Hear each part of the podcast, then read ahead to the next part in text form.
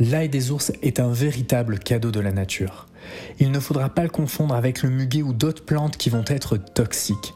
Et c'est ce que nous allons voir aujourd'hui dans Ça va le faire, votre nouveau podcast qui parlera de bien-être, développement personnel et de propriétés de plantes médicinales. Je suis Loïc Ternisien, naturopathe énergéticien. N'hésitez pas à me suivre sur les réseaux sociaux, à partager ce podcast, car aujourd'hui nous allons voyager ensemble dans l'univers de l'ail des ours. L'ail des ours s'appelle Allium ursinum. Alors je ne suis pas le roi de la prononciation des noms latins, mais c'est pour vous donner la différence entre cet ail et Allium sativum qui est l'ail cultivé. Ça c'est celui que vous allez retrouver dans vos assiettes. Alors vous allez le voir, hein, il y a des propriétés similaires entre les deux.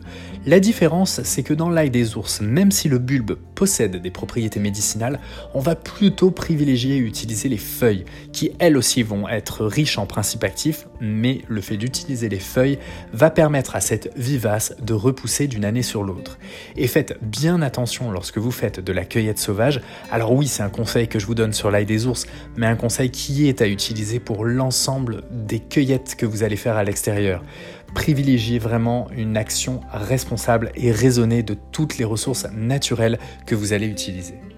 D'un point de vue historique, c'est une plante qui est utilisée, bah, j'ai envie de vous dire depuis la nuit des temps, c'est une phrase que je dis souvent, mais on a retrouvé des bulbes calcinés du temps du Mésolithique. Alors pour vous dire que ça date pas d'hier, alors est-ce que c'était utilisé à cette époque comme alimentation ou pour des propriétés médicinales? Ça on sait pas, on n'a pas d'informations, mais toujours est-il que c'est une plante qui était utilisée un petit peu comme les polypores de bouleau que l'on a retrouvés sur ce fameux homme préhistorique, comme j'en parle dans mon ouvrage, sur le site Dotsi, hein, qui utilisait les polypores du bouleau sûrement pour soigner hein, une parasitose qu'il avait à l'intérieur du corps. Donc les plantes médicinales sont utilisées depuis la nuit des temps, nous aurons sûrement l'occasion d'en reparler dans un autre podcast. Ce qui est intéressant avec l'ail des ours, c'est qu'il contient des acides aminés soufrés. Les acides aminés, ce sont les petites briques qui vont constituer les protéines, et celles-ci en particulier contiennent du soufre. Et nous savons aujourd'hui que le soufre est une substance qui va vraiment avoir une action sur le foie pour lui permettre de mieux faire son travail, donc de faire un gros travail de détox, et principalement de nettoyer toutes les substances cancérigène. C'est peut-être pour ça d'ailleurs que l'ail des ours est réputé pour avoir une action et un effet anti-cancer comme toutes les plantes qui possèdent ces fameux acides aminés soufrés.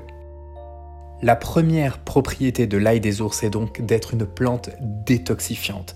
Elle va nous permettre d'éliminer toutes les substances toxiques qui viennent de l'extérieur ou qui sont créées l'organisme. Donc si vous avez l'occasion d'en consommer régulièrement, eh bien n'hésitez pas à faire une petite récolte, à la congeler et à l'utiliser de temps en temps en pesto ou dans vos tartes de manière à relever le goût et en même temps d'avoir les effets bénéfiques de cette plante médicinale.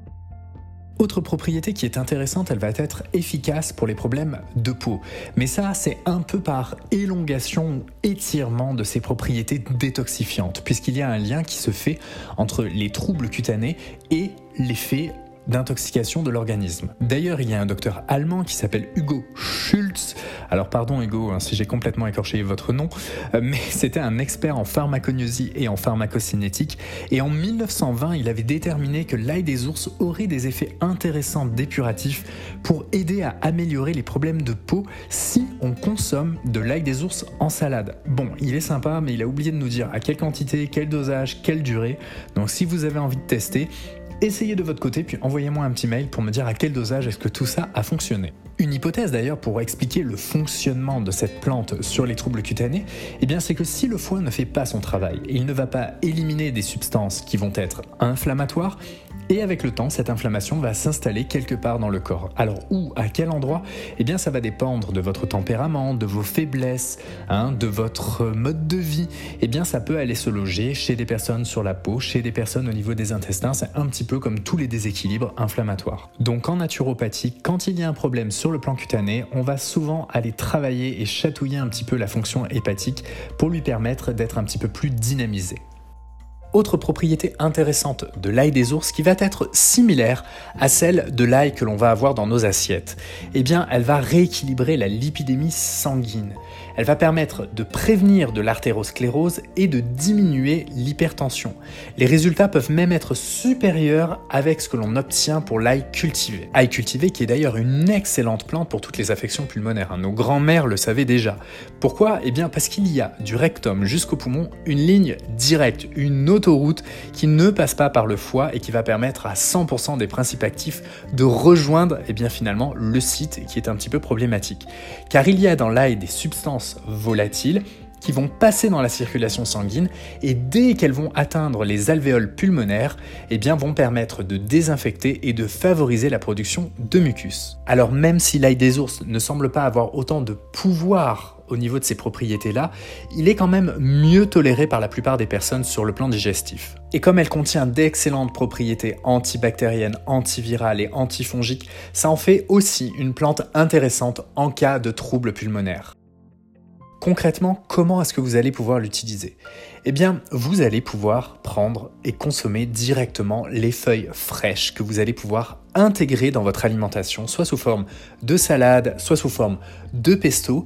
Elle va avoir une action sur votre microbiote intestinal, hein, sur votre flore intestinale, pour la rendre plus saine, plus dynamique et pour éradiquer certaines souches qui seraient trop présentes ou problématiques. Autre application intéressante, ça va être pour désinfecter une plaie. Alors nous l'avons vu tout à l'heure, hein, elle a d'excellentes propriétés antimicrobiennes. C'est pourquoi vous pouvez l'utiliser directement en application cutanée. Alors concrètement, si vous êtes dans les bois, que vous venez de vous faire mal, là vous observez de l'ail des ours, vous allez pouvoir prendre la feuille directement, la mâchouiller un tout petit peu entre vos dents et ensuite appliquer le tout directement sur la plaie. Si vous n'avez pas envie de le mâcher, eh bien vous pouvez tout simplement hein, essayer de l'écraser, bien faire une petite boule entre vos doigts et laisser le jus et la feuille en cataplasme directement sur la blessure. Et si vous voulez aller plus loin, vous pouvez faire à partir de l'ail des ours ce que l'on appelle une teinture mère, c'est-à-dire une macération de feuilles fraîches dans l'alcool, que vous pourrez diluer à peu près à un tiers avec de l'eau distillée ou de l'eau filtrée. Vous pourrez utiliser ce mélange pour désinfecter vos plaies ce sera tout aussi efficace. Comme toute plante médicinale, il y a des contre-indications et des précautions d'emploi. Donc comme elle a une grande action au niveau cardiovasculaire, on va éviter de la prendre avec des anticoagulants. Évidemment, n'utilisez pas non plus l'ail des ours juste avant une opération. Des études ont montré qu'elle aurait un effet anti-agrégant plaquettaire.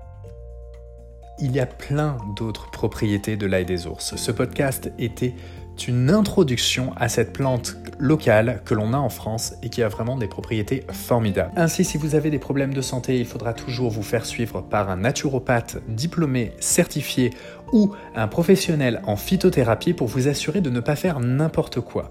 D'ailleurs, si vous avez des conditions particulières, vous devez toujours parler à votre médecin de la prise de plantes médicinales. D'ailleurs, le podcast Ça va le faire n'a pas pour objectif de vous donner des conseils, des recommandations ou de remplacer une visite chez le médecin. Ceci étant dit, j'espère que vous avez passé un bon moment à découvrir les propriétés médicinales de l'ail des ours. Je vous donne rendez-vous bientôt pour un nouvel épisode de Ça va le faire. Je vous invite à vous abonner et à partager ce podcast si vous l'avez aimé. Salut